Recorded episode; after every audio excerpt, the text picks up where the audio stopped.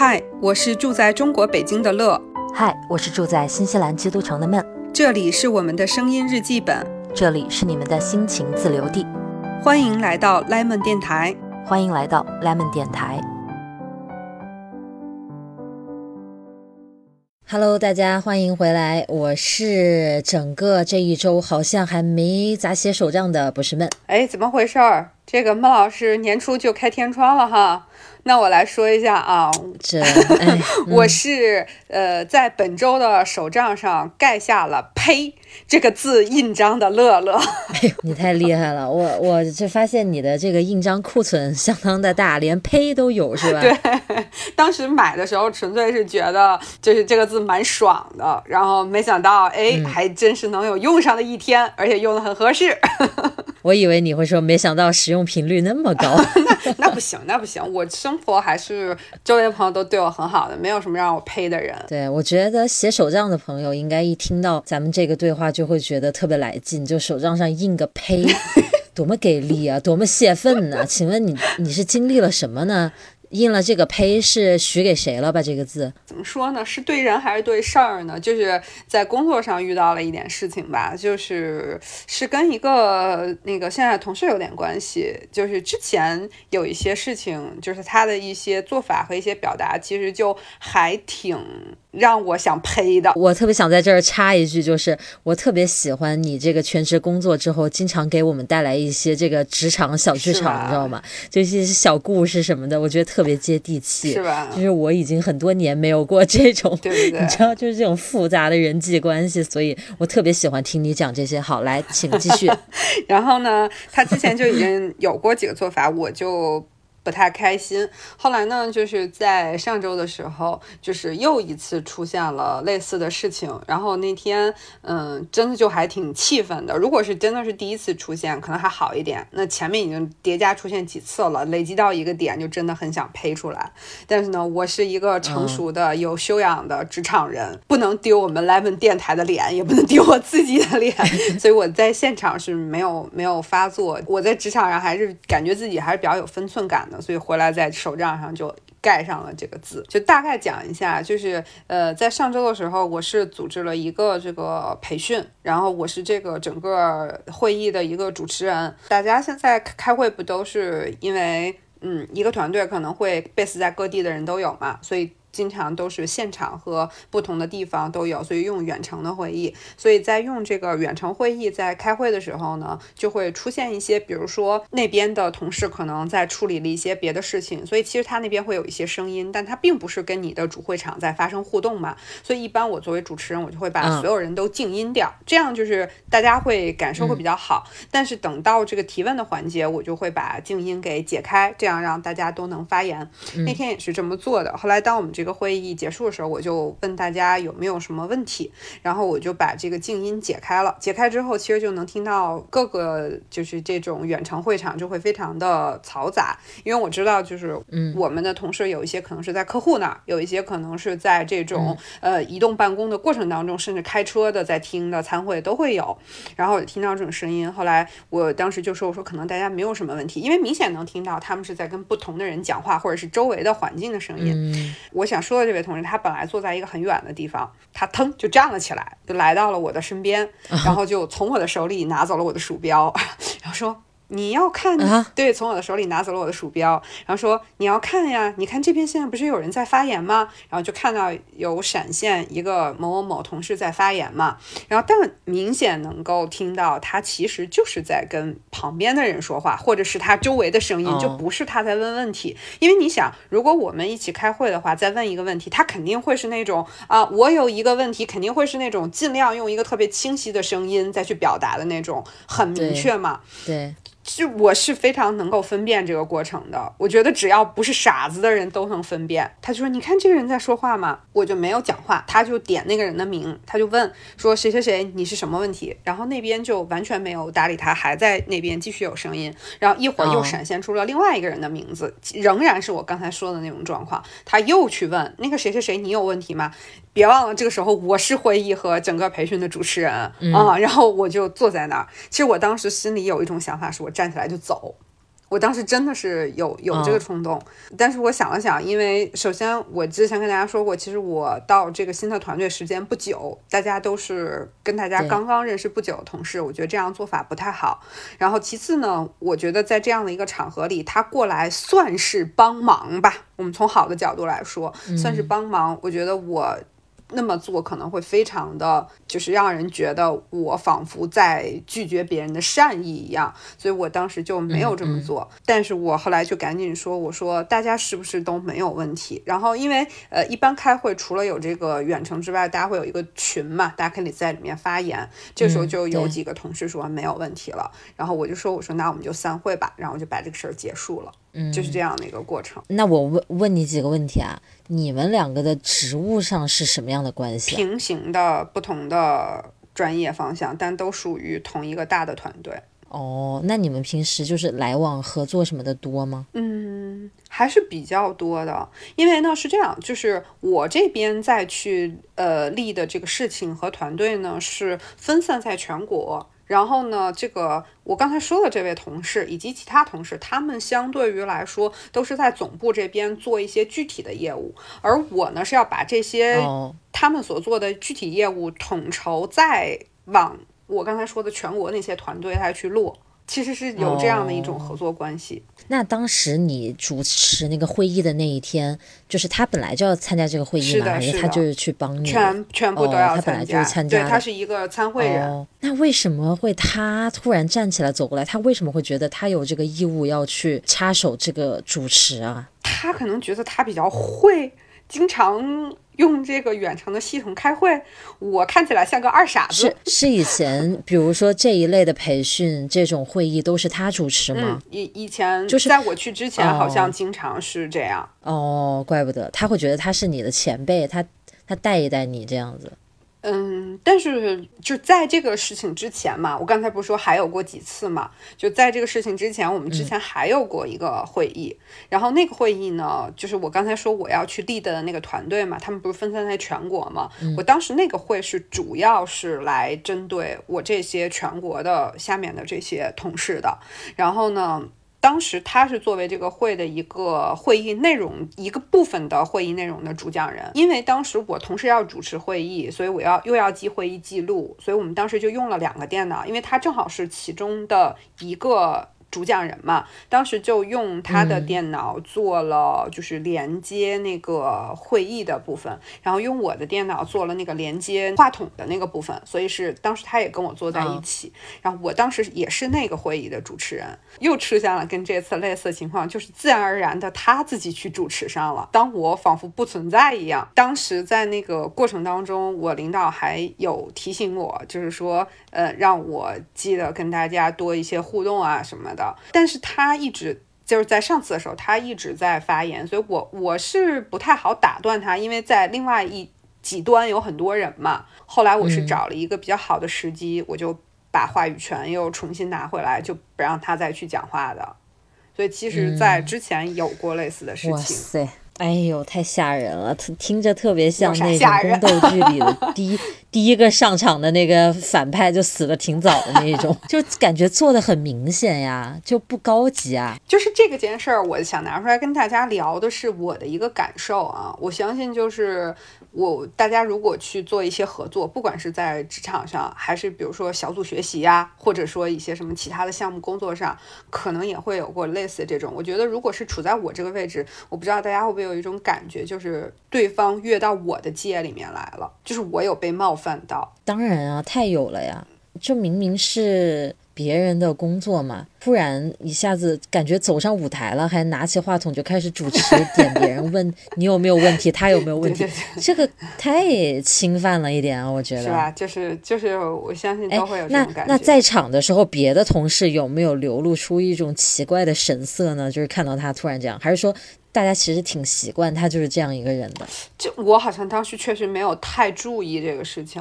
我可能当时忽略了，就是周围人怎么去，嗯。嗯，对，因为我所在的这个大团队是一个比较新的团队，其实才成立到现在也才没几个月，因为就是整个公司业务的发展非常快，就急需要建立这种团队。嗯，所以就是他当时当初建立的时候，可能就一两个人、两三个人，他可能在那个时候，我说这个同事他在那个时候就来了，但是呢，在那个期间肯定是。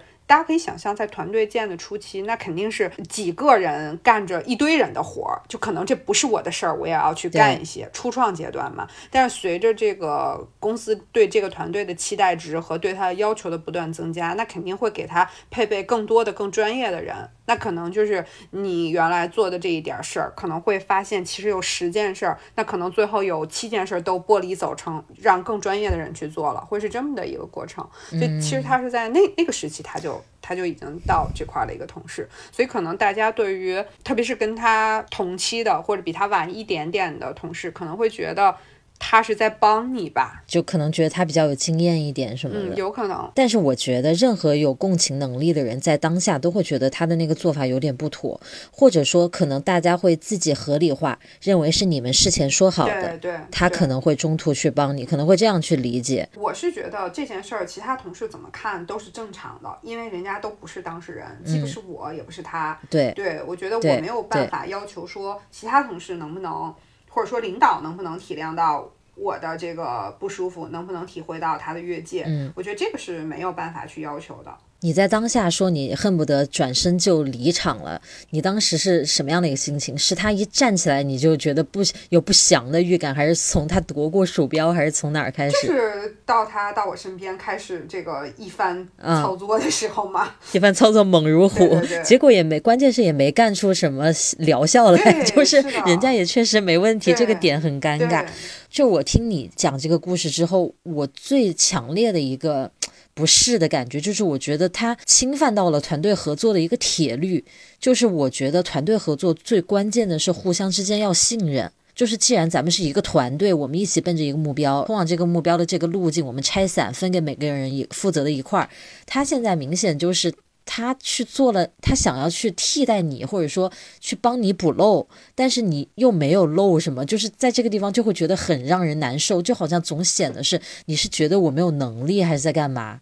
就是你突然这样一番操作是什么意思？会让人觉得特别不舒服，不被尊重那种感觉。对，就是非常不被尊重。我就会觉得这不是一个团队合作的样子啊，这不是一个健康的团队合作的样子。所以我就是在这里面才会非常的不舒服，因为我记得当天。我还在生理期嘛，因为在头一天的时候，我是特别不舒服的那一天。然后跟我邻座的一个同事是一个女孩，还年纪比比我还小挺多的。因为我我到这之后一直跟她做邻座嘛，交流就会比较多。大家知道女孩子熟起来还是挺容易的，然后交流还挺多。后来在前一天，她就知道我在生理期不舒服。后来呢，就那天从那个第二天从这个会上出来之后，我不是因为这个同事的做法就。心里不舒服嘛？你想一个人心里不舒服的时候，面部表情多多少少会有那么一些影响，除非那真的是，呃，看尽人世沧桑的大咖了。那像我这种肯定还是做不到完全不动声色的，我脸色肯定是有一点不好看。然后我当时那个旁边同事就问我，他说。你没事儿吧？然后我还没等我回答，他就说：“哦，你是不是因为那个生理期还是不舒服呀？”然后我正好不知道怎么跟人家解释嘛。他说了这个之后，我赶快说：“我说 对对对，我说我是还是有一点不舒服，我说明天就好了。”就其实我觉得可能我的脸色，只要是稍微跟我熟悉、观察我一下的人都能看出来不太好。哇，这个同事很神秘哎，很期待接下来他的后续的故事。你刚才提到这个“边界”这个词嘛，我觉得在职场上这个词相当的重要，而且可能在哪儿都很重要。但是咱们现在在聊职场，我觉得在在职场真的是一个就是。怎么讲？你一旦越界，真的会让人觉得超级被冒犯，超级不被尊重。对，大家现在各个公司都会比较提倡，比如说早年说华为提的什么“狼文化”，对吧？狼性。然后曾曾经我的老东家百度也提过这种一段时间。然后包括现在很多公司就就强调什么自我驱动，对吧？就是鼓励大家去竞争。但是我认为这种东西全部是说。当然，在这个过程当中，肯定有很多人是去往歪的方式去理解，用一些不好的手段。但是公司在去做这种提倡的时候，他肯定是提倡的，大家是一种互相补位、互相去帮对方，一起去推动工作。他总是以工作的推动为目标，而不是说以我越到别人的那个界里面去搅和别人为目标啊。那当然，而且其实这个人他没想通，他如果那么想替代别人，那好啊，公司让那几个人回家，你一个人干五个人的活，你干吗？还拿你这份钱，你也不干，你拿五个人的钱，你也干不了呀，这就不是一个合理的竞争的方式。而且还有一点呀，因为就像我说的，他是在团队初期很早的时候就来的，如果他在那个期间，他展现出了他的才能和能力，展现出他能 hold 得住这么多条线，那公司也就不会再把这些人请来了，对不对？就没有必要。是，我当时我是这么看这个问题的。对，但是我觉得其实他这种做法吧也挺常见。你说他做了一个多么严重、多么差的行为呢？他也不是说多么没有道德。其实生活中这样的做法挺多的。再给你补充一个。他的事迹，你看，你是不是就会就觉得又有点严重了？就是我刚才说的那个第二个会议是，但是是在我上周那会议之前的嘛，然后是一个很重要的会议，然后而且是我是这个里面总体非常重要的一个协调人嘛，然后我在这个会议之后就统一给大家发了这个会议的纪要、to do 和会议资料什么的，然后并且在这个会议群里告诉大家有什么问题随时找我。然后呢，因为我去的时间比较晚，他去的时间早嘛，他跟我们一些领导也都比较熟悉。然后当时有一位领导就说漏了邮件没有看到，问就找到了他，问他能不能再给领导发一份。哎，我问你，如果是你，你会怎么做？如果你是他，你会怎么做？你说的这个情况，对我还真没有切身体会体验过，但是我肯定。我可能会去问问你，你是不是发漏给那个领导了？他说还需要一份，要不你补给他。他问我了，他说你上次发的会议资料在哪儿？发到哪儿了？我说我发到哪儿哪儿哪儿了。然后他说是哪哪哪个领导让他再发一份，他这么说的。那这个时候我问他，我说哦，我说那可能是可能当时邮件没有看到。我说那我再给他发一份吧，我是这么说的。我觉得这对于我来说没有什么问题，因为我是这件事情的负责人。你又告诉我了，这个领导没收到，那我再发一份很正常，对吧？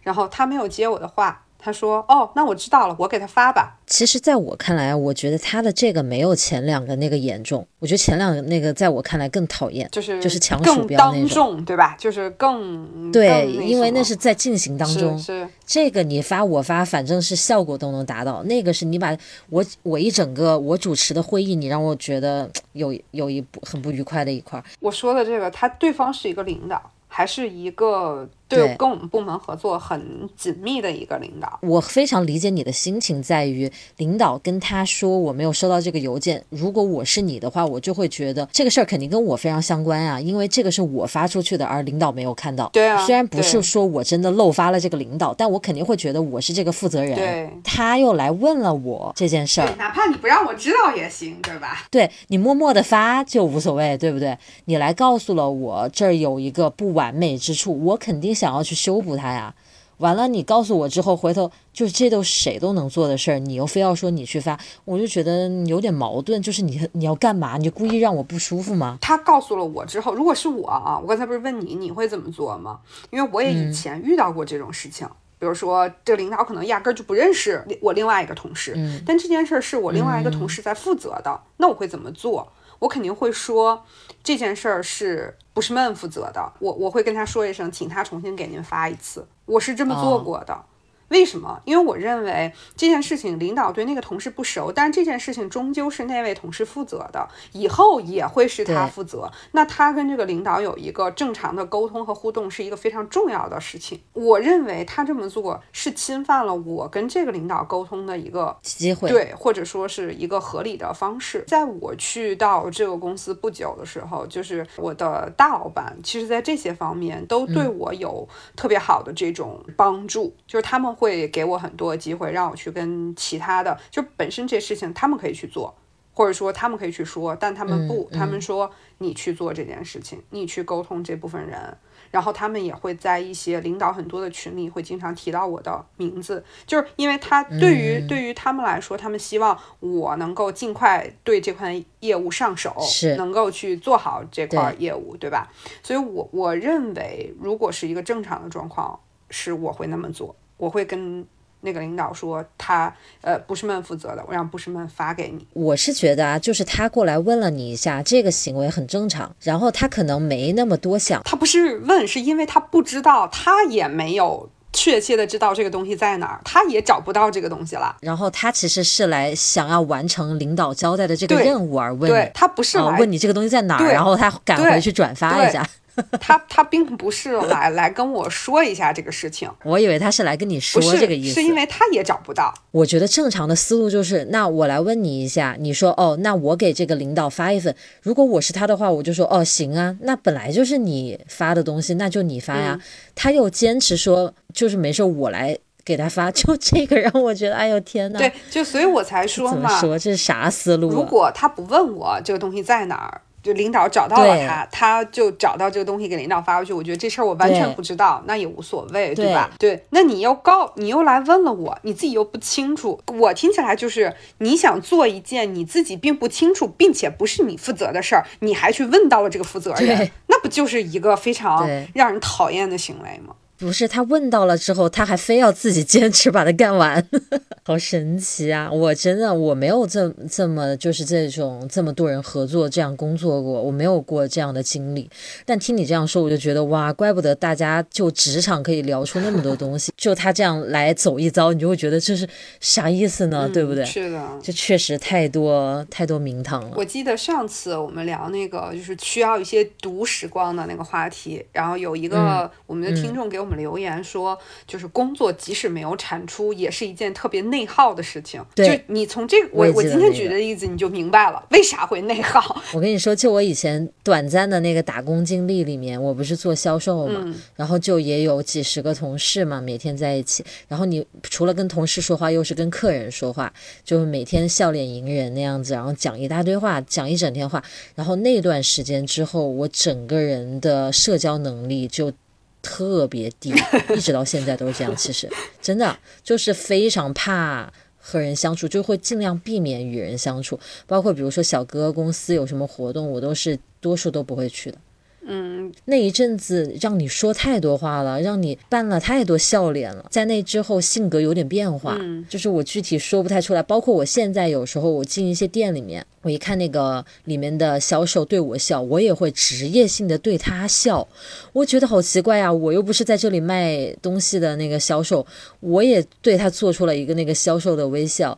然后我做了这个笑脸之后，我自己在心里又很厌恶自己，我觉得这是一个假笑，好像是生理反应一样的，就是我都没有想要去笑，我就去笑，我就很烦这一点。所以从那之后，我就越来越不爱和人去沟通、去交流了。就我觉得，嗯，怪不得我现在是一个艺人团队。你看，我可能也不是一个很很能跟人合作的那种。就是职场面具戴久了，然后你会变得很厌恶这个面具。然后如果说一旦你又不是那种说能抽离的很好，或者说你是对，工作时间很短，又是在比较年轻的时间做这种工作的话，你可能真的就像你说的那种，你就再也不想做这个工作了。就像你说，职场面具戴久了，而且摘不下来，你发现粘在脸上了，就那种感觉。我你前面讲的这几个案例，给我印象最深的还是那个抢鼠标，因为太有画面感了，我都觉得那个人的那个毒气都逼到我了那种感觉。我给你补充一个信息，就是我回来给那个董先生讲这个事儿。当我讲到说他上来把我鼠标拿过来操作的时候，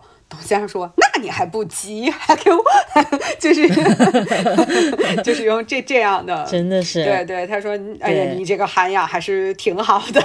对呀、那你经历这几件事情之后，你有没有想过，比如说下次这种事情再发生，你会不再，你会表达出你的感受或者什么之类的？”嗯，我会看吧，因为是这样，就是我确实还是属于在职场上相对来说比较谨慎的人，不是那种就是我插一个话，就是当时那个奇葩说不是有个辩题，就说什么成年人的崩溃该不该藏，是该。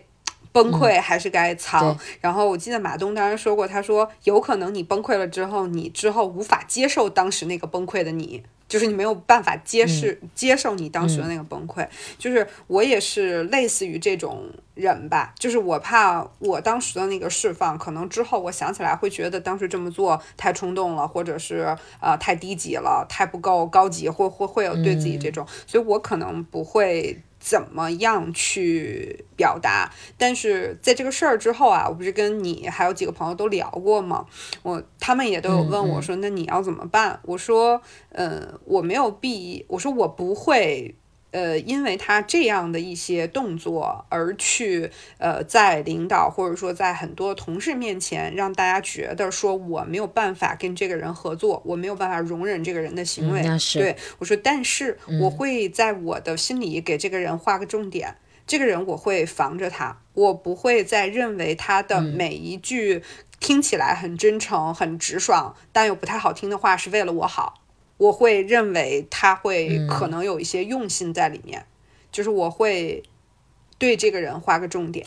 我其实我觉得，以我对你的了解，如果你想要告诉他你的感受，你也不会是一种失控的方式。我就我觉得你肯定是能够好好的用成年成年人的方式去讲给他听的，让他既知道你觉得被冒犯了，也不让他觉得你没有在尊重他。就我觉得这个度你应该是拿捏的好的。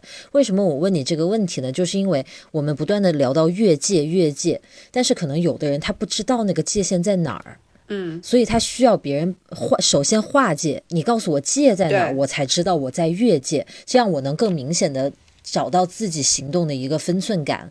所以我觉得这样的人是有的啊，其实还不少呢。包括我们后面可以再聊聊，比如说生活中跟亲戚家人的沟通，跟朋友同学是吧？很多人他其实他理解的界跟你理解的界。不是一条界，嗯他没觉得他越界了，但你觉得越界了，所以我是觉得可能他这个同事他是需要人告诉他，就是你现在让我觉得有点不舒服了，或者我确实是比你晚来，但是我需要用我的方式来处理我的这份工作嘛。就是大概这么一个意思，我是觉得他那个夺鼠标那那件事情真的是太不妥了。嗯，我会觉得，如果我是你的话，这件事情我一定会跟他聊一聊。我可能还需要一段时间观察，他是真不知道自己越界，还是他故意的。但是不管他是不是故意的，就是你都就是默默承受了嘛，因为明显他的这种做法肯定是让你非常不舒服的呀，你都在手账上硬胚了。嗯，但这里面有一个背景信息是，目前。呃，我们的领导都去的比他还晚，也都在各种的一些部门的事情上非常的依赖和相信他。就是在这里面，对我来说，我没有必要这么早的去跟一个领导非常倚仗和信任的人成为一个对立面的关系。是，我觉得很有可能有些人就是这样，你尽管用很礼貌的方式跟他说，但是他都会把你这个信息当做一个很有杀气的信息，这个风险确实是有。但是我是觉得，就是我接受你想要帮助我的这份好意，我很愿意从你这儿多学习，你也确实经验比我多，但是我会希望他应该知道他的这个做法太。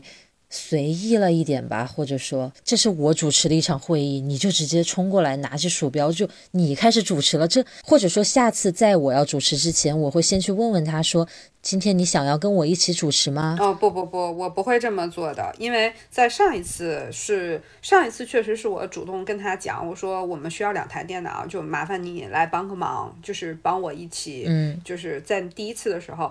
在第一次那次有了这次经验之后，第二次我就没有再找他了，但是他还是自己会冲过来拿，来来来指挥我，那很很可怕。所以我就说，我现在没有办法判断这个人他是故意的倚仗着领导和同事对他的信任，他故意这么做，还是说他确实没有一个边界感？但我心里现在判断的是，他是故意这么做的。其实我倒反而希望他多多在领导面前表现他这种故意。就领导也会看在眼里的。你的那个直属领导呢，他也很倚重这个同事吗？是啊，因为他也对，因为他也比这个人来的要晚。哦，对，就是因为很多你这个公司，他他这个团队刚建立，但前面可能有很多的历史的一些信息，然后一些处理的方法，其实即使是新来一个领导，也不太去方便说，我直接就把所有原来一切都改变，也不太。就是不太方便这么做，肯定这种改变是一点一滴的嘛。我觉得从另外一个方向去想，如果是我处在他这个位置上，我觉得是一个非常大的天然的优势。就这个团队很刚刚建立，我又很受领导的倚重，我又了解很多的背景信息。其实，在这里面，我可以做的团队的协作，对团队的这种影响和发挥我个人影响力的机会的事情会非常非常多，但并不是他这种刷存在感一样的方式。对啊，因为你说那么多领导都很看重他嘛，就给我感觉他的存在感应该是已经很高了。为什么他还要这样子？就是他是突然获得的这份宠爱吗？为什么他？他还在这样子靠这种方式来刷存在感呢？嗯，这个可能背后有什么故事，就是我不知道的了吧？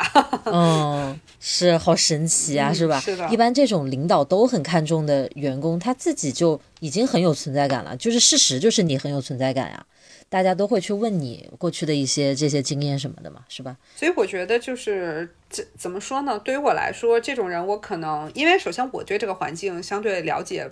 没有那么熟悉，还很短很短的时间，然后我对前因后果知道的也不那么多，所以我觉得给他这样表演的空间，让他多表演几次也不错。我起码先能 就是从各个方面去观察清楚这种状况到底是什么样子，不是说教大家什么，而是我觉得在这里面你也可以观察领导对这对这些事情的看法。以及领导对这些东西的一些认知，包括这个团队里面大家会怎么去看待这些事情。其实我觉得，呃，新到一个团队去观察，不动声色的观察，去做好自己的工作，再去观察周围，还是一件蛮重要的事情。其实我前面为什么说我说如果是我的话，我要去跟他沟通一下呢？是因为他做出的这个举动是让我难受嘛？就比如说我是你的位子上，会让我难受。那为什么我会难受？因为他的举动完全在我的意料之外。我。总还是抱着一颗对他很友好的那个态度，那样一个心去看他的，结果他突然杀出来做这样一个事儿，让我会觉得很措手不及，很失控。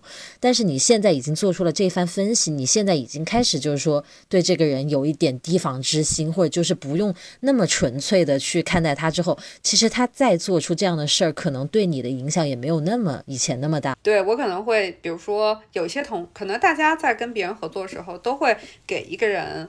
画一张表，一边是说加分项，一边是说减分项。我可能就是后面就是说去印证那些减分项会不会继续减分嘛？那减了分之后，我就知道这个人不是一个嗯值得合作、值得信任的人。那就是我自然就会在后续的工作里没有办法去信任你，没有办法去配合你嘛。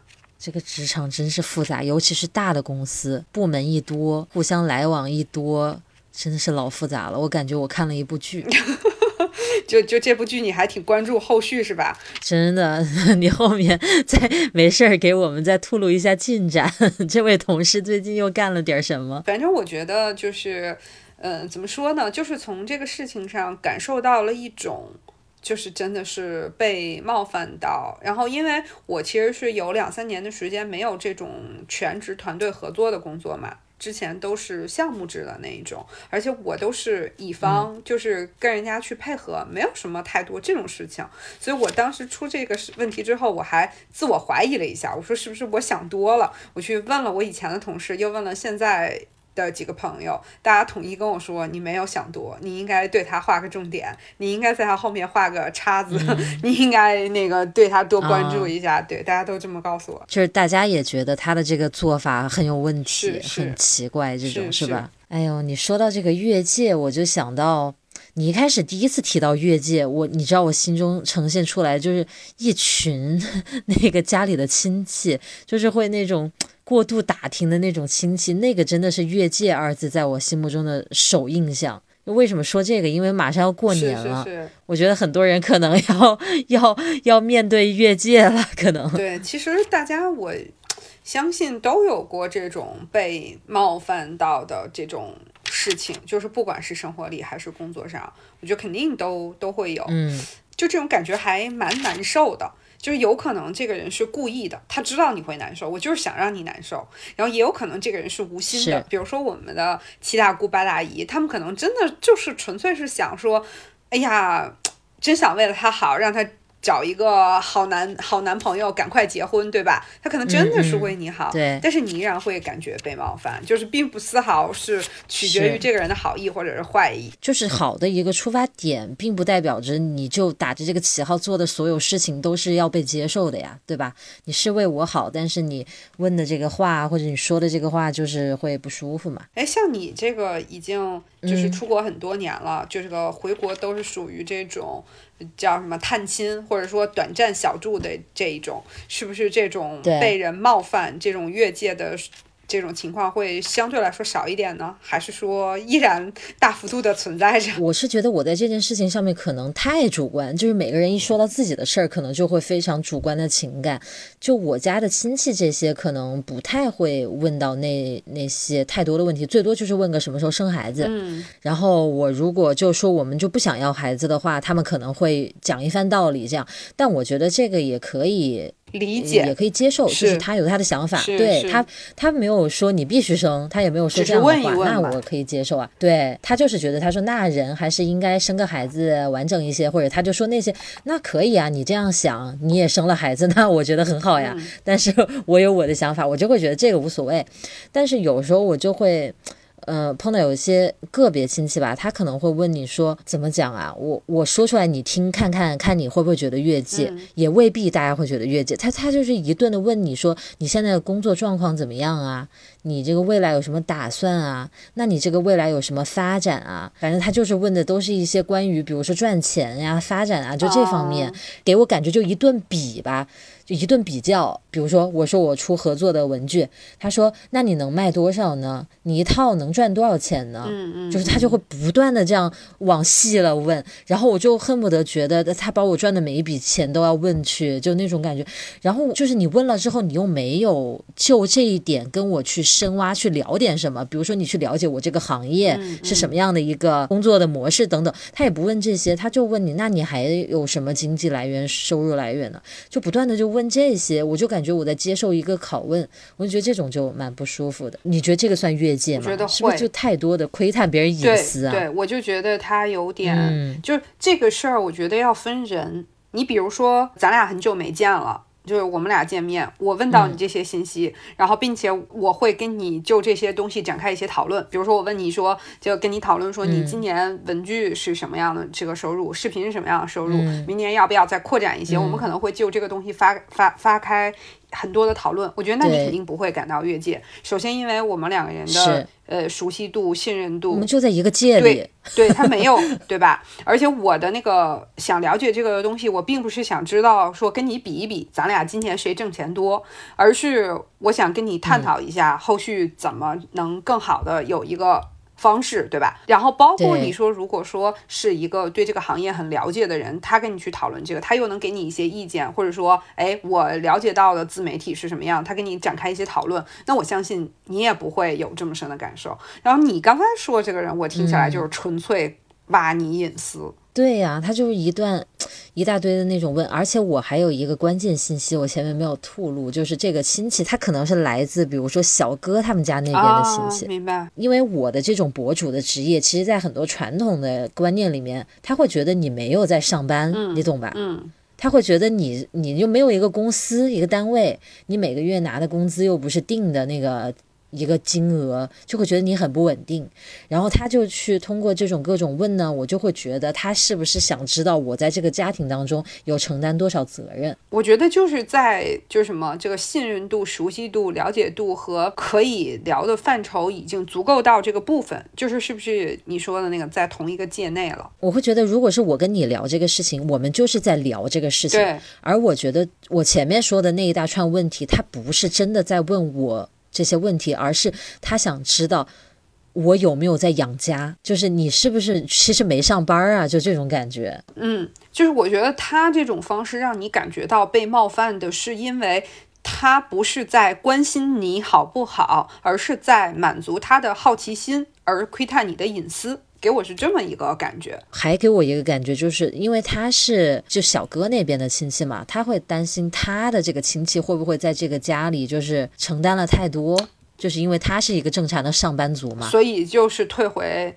那个人生逃不过八八个大字嘛，干你屁事，干我屁事，就很想这时候很想跟他说干你屁事哈。是的，你让我想到以前奇葩说有一个辩题，就是亲戚该不该撅回去，什么亲戚说了啥啥啥，该不该撅回去？就这种，我觉得这种亲戚太难撅了，他又不是你，你真的是我家的亲戚，我撅了。也也还好，就是大家是本来就是一家的，就是本来有血缘关系这种。但你说这个是婆家那边的，总还是保持一个客气。对，就这个人就是我们刚才说那种，我们因为跟他不够熟悉、不够了解，我们没有办法知道他是就是没有分寸感的一个人，他对谁都这样，还是说他是故意的？是。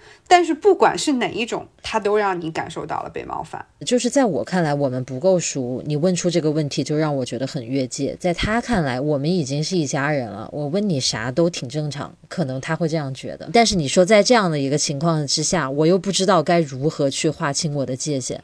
我没我我就真的觉得我张不开嘴去说，除非我就是转换话题，我没有办法正面去跟他讲说，你不要再问我这些，就是我觉得好像很难。嗯，是的，是的，反正这种吧，如果是我面对亲戚哈，我就会尽量用一种特别假大空、特别虚、特别。特别假的一种方式去回应他，就是让他能够明显感受到我很假。其实你这个做法特别靠谱，你知道为什么？因为我前面几个问题就全部老老实实的回答了他，你知道我就上了贼船，然后他就给人就已经形成这种形成这个问答模式了呀，就是他发问，我能给出具体的数字，那他后面再问我就不给了，就就就不太就有一个变化嘛。如果一开始就给他假大空就比较好。对，所以下回你再回国的时候，就提前先列个清。单要见哪些亲戚的时候，属于这种，你就假大空。真的，我要学几套说辞，到时候就就就很。所以是这种，可能很多年轻朋友家里的亲戚，就是可能会问你什么有没有谈恋爱，什么结婚生孩子，可能这种。马上要春节了嘛，因为还有一周多的时间，大家就又要面对这些亲戚朋友了。虽然今年可能很多人都会。就地过年，但我知道，就是虽然大家很多人都说我回去又要面对这些，但是很就是我估计所有人还都是想回家过年，因为过年这个东西对打工人一年在外还是一个挺重要的一个时候。所以既然大家都要回去嘛，那我觉得不不就不如准备好一些假大空的说辞嘛。能不能举例教咱们两招呢？真是，反正就是我也有那些亲戚啊，就问你工作怎么样啊，我就说。哦，还还行吧，反正就是都这么多年了。您要说有多大进步也没有，您要说混不下去也不至于。我经常会就是这种 这种说辞。我知道了，就是说出了很多话，但是其实什么都没说。对对对，我一般，哎，我这个讲完是不是以后我这种形象会在大家心里不太好？就是我我真的就是对大家这些亲戚，因为我知道啊，就是很多的亲戚虽然对。我们来说无关重要，对于我们父母来说，有时候也是走一些过场。但其实父母们还是比较介意这些亲戚的，就他们认为，即使没有什么用，也应该经常走动，就是会有这种观念。所以我确实不赞成，就是直接把亲戚怼回去这个做法，因为我还是挺 care 我父母的，我不愿意让他们觉得不舒服，所以。我就尽量用一些这样的方式，让大家一片笑脸，然后又多跟对方说几句，又没有暴露给什么太多他的信息给他，就那种。嗯，其实我觉得一般多数的亲戚，他也没有说得罪你。的那个程度到了，要直接跟他正面刚，跟他正面怼，是吧？他可能最多就是挖你两下隐私什么的，你可能就是别扭两下，然后过一会儿你说啊上厕所，你也就走开了。对，一般也就是这种小难受、小不舒服。对，所以我觉得就是，既然我们愿我们回家是为了我们的父母，或者说我们。最 care 的人是我们的父母，就可以在这些事儿上找点方法，就让它过去嘛。嗯，我之前就还跟我几个朋友真的建了一个群，就是问他们敬酒的时候要说什么啊。我特别怕那种场合，就是家里亲戚一起吃饭。嗯，我这么大的人了，我妈还经常 cue 我让我敬酒，就是她都当着大家的面说出来了，说你不敬一敬大家，就这种。她又不是私下跟我说，私下跟我说我可以答应，我可以拒绝。她直接都已经说出来，那难道我说我不敬？那也太那也太大不敬了，是吧？我那我就会端着那个杯子就站起来，然后我就就是那种特别场面的话吧，我又觉得说不出口，因为大家都是亲戚，就又不是那种不认识的人，你说那种假话，我觉得很很恶心。嗯，然后你就说那种很。特别甜言蜜语也不甜言蜜语，就嘴特别甜的话，我真的觉得我说不出口。我就问我那个群里一个以前的同学，然后我们几个人都说不出口，只有一个同学他特别他特别不怕这种，只要敬酒他就呱啦呱啦说一大堆。然后我记得我就问他，我说你都说什么？他就说了一大堆出来，就里面有一句说。什么祝您越活越年轻，我一直记到现在，我觉得太夸张了，我笑死啊。我从那开始之后，每年我们这几个人只要谁过生日，我们都祝对方越活越年轻，这成了一个梗了。这个倒不是什么越不越界的问题，但是就是那样一个酒桌上的那个形式，有时候让人觉得有点难自处。他有时候不是越界吧，就是他有时候是一种叫什么？嗯，你倒也没有感觉被冒犯，就是不自洽，就是那种难受感，就是不舒服，很假呀，就是说那种假大空的话呀。但是他不是你说的那种假大空的话，你说的那个比较自然，你说的比较诚心，因为也确实是这样的，也不是说一下子飞黄腾达了，也不是一下子坠入谷底，因为本来就是这样。但是你要我突然在饭桌上祝哪个大伯怎么样，生意兴隆，什么发大财，我祝哪个哪个姨妈。身体健康，越来越漂亮。说你让我说这些话，我就觉得我前面有个碗，你得给我投币啊！真的，我觉得像一种才艺表演一样，很难受。这是我最怕过年要经历的一个场面。说真的，这个你你家是不是还是说确实亲戚比较多的那一种啊？因为我记得你以前说过，你家还行吧，经常都有很多人那种。我家里比较好一点，就是亲戚没有那么多，嗯，相对来说会熟一点。我也就是见到对这个亲戚能叫出。就是他到底跟我是什么关系的那一种，所以就是这些人问呢，就还好一点，就是还能用我刚才所说的那种假大空给说过去。然后这种，嗯你说如果要是酒桌上你又必须敬到每一个人，有时候是挺挺累的。是我的这些亲戚呢，他也都是其实来往特别多，大家都很熟了，就因为这个才让我觉得不舒服呀。就是平时都老见面的，你突然就因为过年让我说这种场面话，我觉得很奇怪。然后我这个人脸皮又很薄，我就是有些话我就说不出口，所以我就会觉得很难受。不过我已经好多年没有回国过年了，我那天一算，我都来新西兰，我都来新西兰九年了，吓死我了。就是我怎么会不在家九年了？就太长。了，哎，现在这是想回国过年也回不了。对你这还是历练少了，等疫情结束，赶快回来过个年，历练一下。我跟你说，就包括咱们以前不是聊到过那种什么读空气那一期，我还说，包括很多工作上合作一起应酬吃饭那种，我也都特别放不开嘛。就是一旦这种场面不自然，需要端起一一一种社会人的那个 那个角色的感觉起来的时候，或者要说一些那种场面话的时候，我就特别怂。我都不知道跟人说什么，我就特别特别傻那种。对，还是个过程吧。就是，其实那个东西也跟就是你在的那个场合、那个场对不对有关系。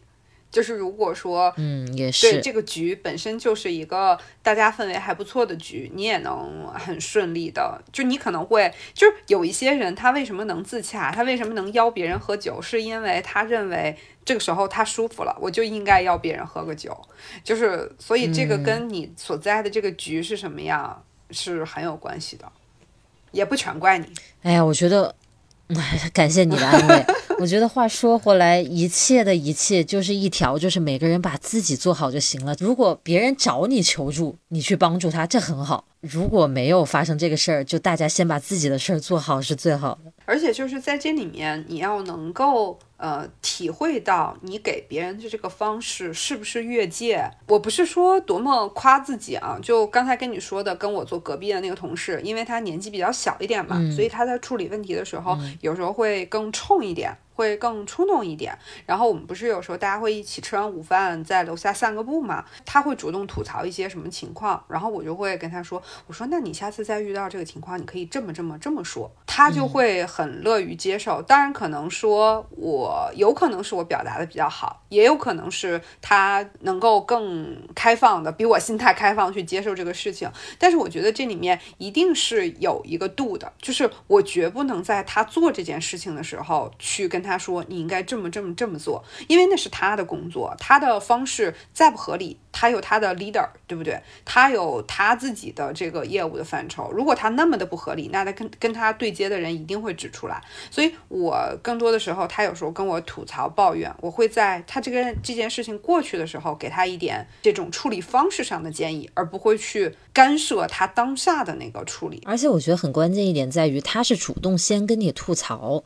你才去发表自己的意见呀？是你主动要跟我聊这件事儿的，我才觉得这是一个可以让我发表意见的场域嘛。如果你都没提，我跑来说什么呢？我当然就不会跑来说了呀。而我们一开篇提到的你的那位同事，他每次都是在人家没提这个事儿的时候，他自己跳出来，他挑出的这个话题啊，我觉得这个就太越界了，主动攻击。嗯，这种如果说是主动的，就是也会有更好的方式，也是。我最近做的就是也是跟我刚才隔壁的那个同事，然后当时有一次是跟他一起开会，然后我们是聊几个不同业务线上的事儿，他的先去聊，然后当时我就知道他，他原来因为跟我吐槽过他对这件事情看法嘛，然后当时他在会上情绪就比较激动，于是我就帮他做了会议上的笔记。当别人说到一些什么比较重点的事情，我就帮他记下来了，因为我知道，当我能看到他在情绪比较投入的去跟别人 argue 这个事情，然后我就帮他记了。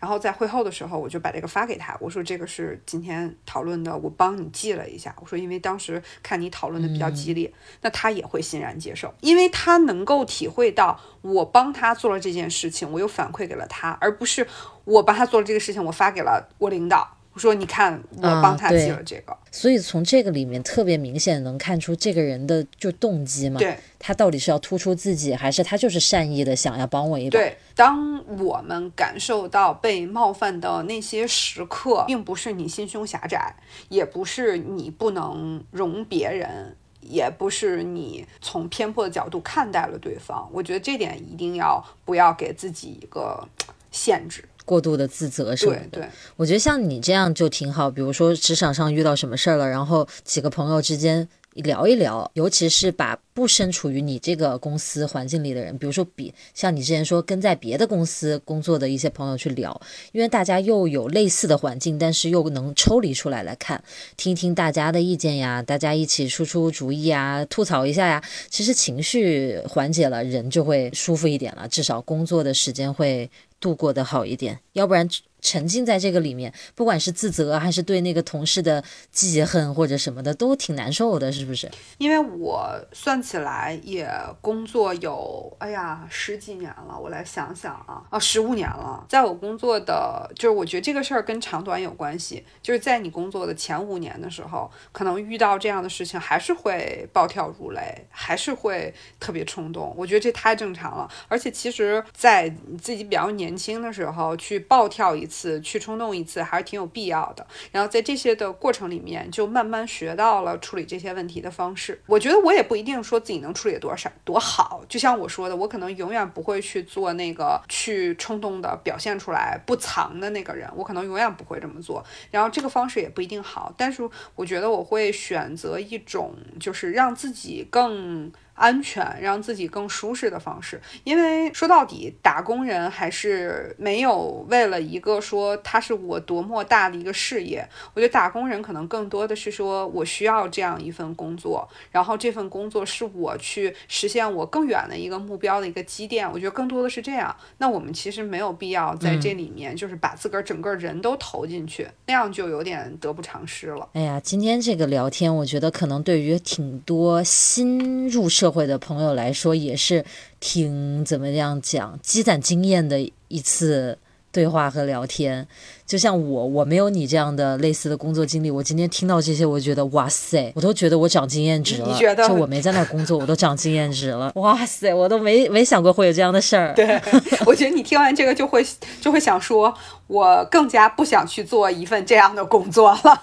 哎，我就想说，我的视频还是要拍好一点啊，这个把博主这个路再走长一对点。对，不要不要那个不得已就去做这种打工人的工作，真的还是蛮辛苦的。但是，嗯，做啥都不容易吧？是还是落回这句话，做博主也有吃吃那个吃瘪的时候，也挺多的呢。哎这个做博主被冒犯的时候就更多了，但鉴于我们以前说了非常多，对，咱们就不再赘 述。对对不赘述但是你知道，做博主被冒犯吧？他隔着一条网线，你嗯起码不是当我的面。是但是呢，这个上班他就在你的隔壁桌或者就在你的面前，这个确实是这个冲击有点强。那好吧，今天呢，我就很期待大家那个分享一下你们在职场啊、生活中有没有这样的一些憋屈的小故事，把咱们这个评论区当做树洞吐槽一番，我们看一看社会人儿、打工人儿的艰辛，好吧？我想问一下，那个上次我跟你讲了这个故事，来定下来说，我们可以在电台里跟大家讨论一下。我记得你当时给我反馈是说，你跟那个陈老师讲了这个故事，然后我想知道那个对陈老师对此作何评价。我想知道一个那么自一直都那么自信，一个特别有数的这个理工科男对此作何感想？跟他说完这一些故事之后，他还保持沉默。然后我就说：“你也是工作了这么多年的一个人，你有遇到过这样的事儿吗？”他想了一会儿，他说：“好像还真没遇到。”他说：“这个人就是表现欲特别强嘛。”他说：“我们公司这种技术方面，他说好像不太有这样的，大家都很懒散。他说可能表现欲最强的就是他自己，所以他可能就是那个人本人，所以他就不觉得什么，他觉得一切都很正常。好了，陈老师又一次被我拉黑了。是他再次曝曝光了他的那个险恶的用心。你看，我相信啊，我就是这个毫无来由，基于孟老师的信誉而相信小哥不是这样的一个人你知道他们的同事都可 可那个了，都是斜杠青年。啊。都有自己的副业，什么做花生酱的，什么做辣椒酱的，就是他不是做了自己吃，他真的是卖，他还供货给超市的那种。然后平时是程序员，所以他们在程序员的工作上投入很低。然后像他这种没副业的，只会搞程序员的呢，就显得存在感比较高。谁说的？陈老师是百万粉丝博主，我的妈呀，什么时候的事儿？我咋不知道？可 火了，博主做可好了。这个好像最后又扩展了一点啊，就是还挺希望大家能就一些小故事去发散一些讨论吧，因为我觉得站在哪种立场上，都是我们个人的，不管是经历也好，还是我们的经验也好，造成的一种选择。其实大家可以去互相的去参考对方的一些做法，我觉得这个就是我们在电台里讲我们自己生活里面一些故事，就是特别有意义的一个地方。希望大家春节假期都玩的愉快，过得开心，不要堵心。嗯，是的，是的。然后记得继续在呃苹果。播客以及所有可以接受到苹果播客的平台，比如说小宇宙，呃，还有很多其他的平台都能够持续收听我们的节目，以及我们国内的这个朋友都经常收听的网易云、喜马拉雅、QQ 音乐这些上面都可以听到我们的节目，就欢迎大家多多和我们互动。好，谢谢大家再一次的收听，那我们今天的节目就到这里啦，好，下次再见喽，拜拜。拜拜。